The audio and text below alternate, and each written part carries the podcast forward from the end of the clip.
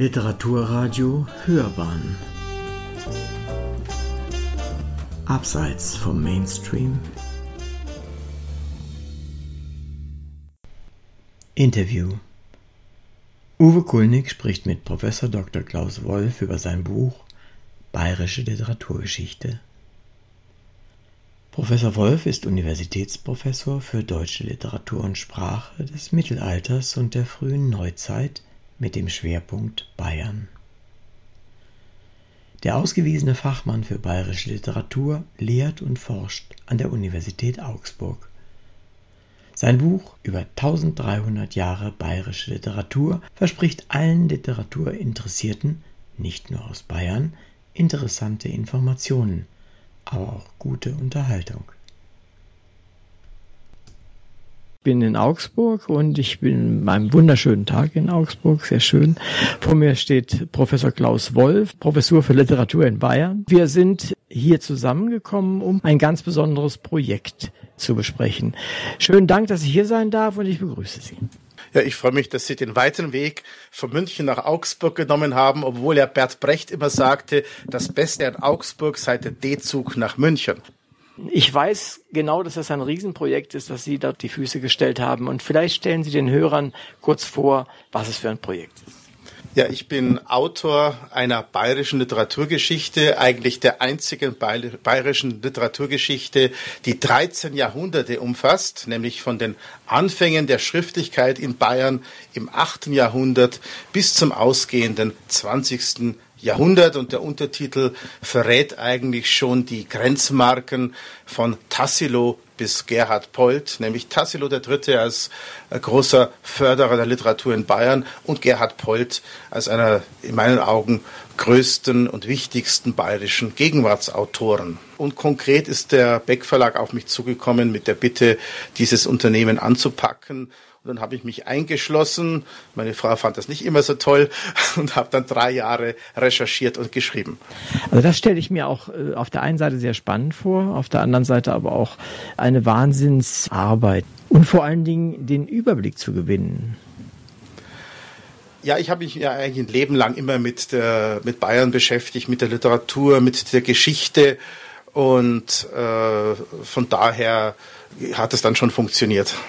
Wo waren die größten Aha-Erlebnisse, womit Sie gar nicht gerechnet hatten? Äh, eines der erstaunendsten Ergebnisse ist eigentlich, es gibt eine weibliche bayerische Literaturgeschichte, die ganz erheblich ist. Es sind die schreibenden Schwestern der Bavaria, äh, die ich da ausgegraben habe, die man bisher zum Teil gar nicht so kannte.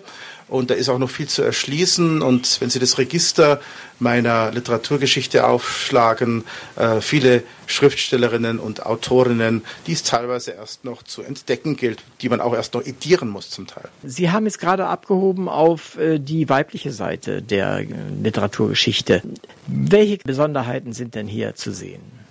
Ja, interessanterweise auch im Mittelalter, auch in der frühen Neuzeit gibt es viele äh, Schriftstellerinnen, zum Beispiel Anna Lindmeier in München, die ein riesiges autobiografisches Werk auch mit mystischen Visionen hinterlassen hat, äh, das erst zum ganz geringen Teil äh, ediert ist. Und sie ist auch Zeitzeugin der, der schwierigen Epoche unter Max Emanuel mit den vielen Kriegen gegen Türken, gegen Österreicher und wie das einfache Volk darunter leiden musste. Und das schreibt sie äh, ganz berührend auf. Oder Margarete Ebner, äh, die schwäbische Mystikerin, die sich für Kaiser Ludwig den Bayern einsetzt, als dieser vom Papst gebannt ist. Vielfach waren ja solche literarischen Sachen auch getrieben von Klöstern.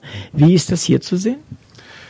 Die Klöster sind in Bayern von Anfang an ein Motor der kulturellen Entwicklung, äh, angefangen vom 8. Jahrhundert, aber auch noch im 18. Jahrhundert. Die Aufklärung im Flächenstaat Bayern ist interessanterweise von den Klöstern getragen worden. Dort äh, äh, standen Voltaire äh, und die anderen französischen Aufklärer in den äh, Regalen. Die Mönche haben das rezipiert.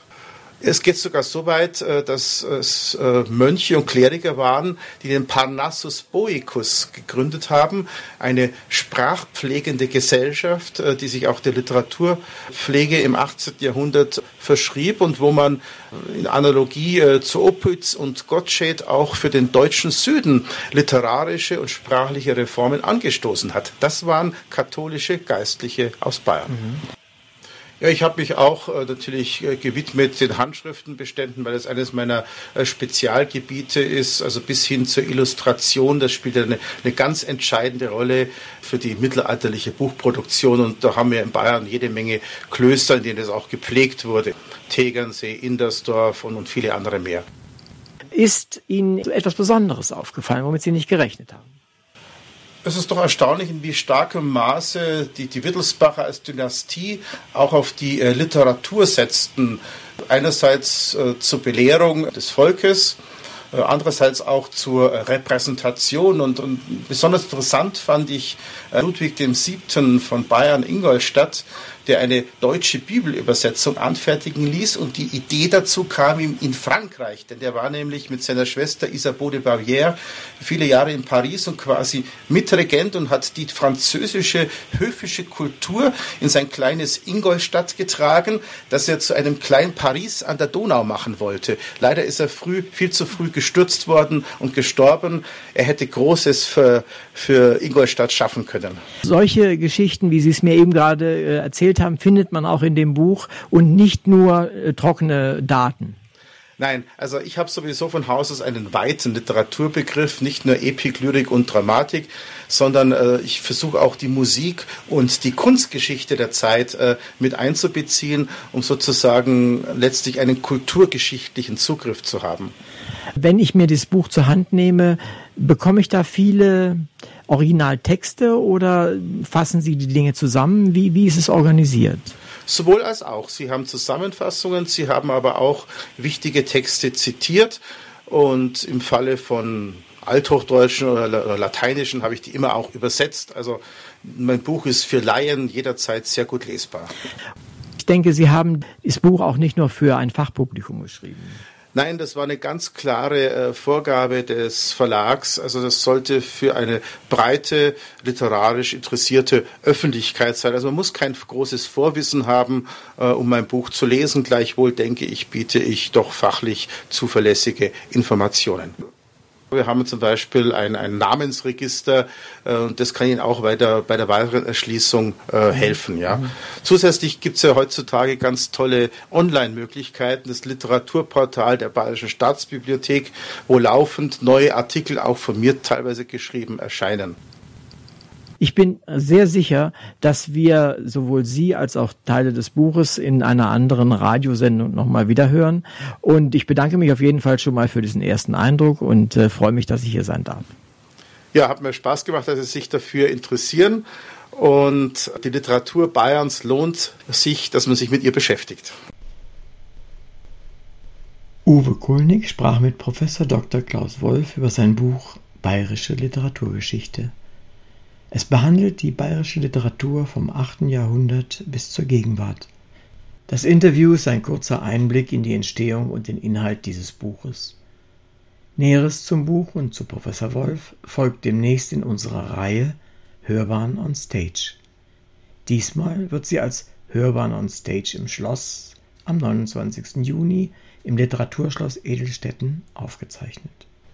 Das Buch ist 2018 im Beck Verlag erschienen, hat 368 Seiten und kostet 29,95 Euro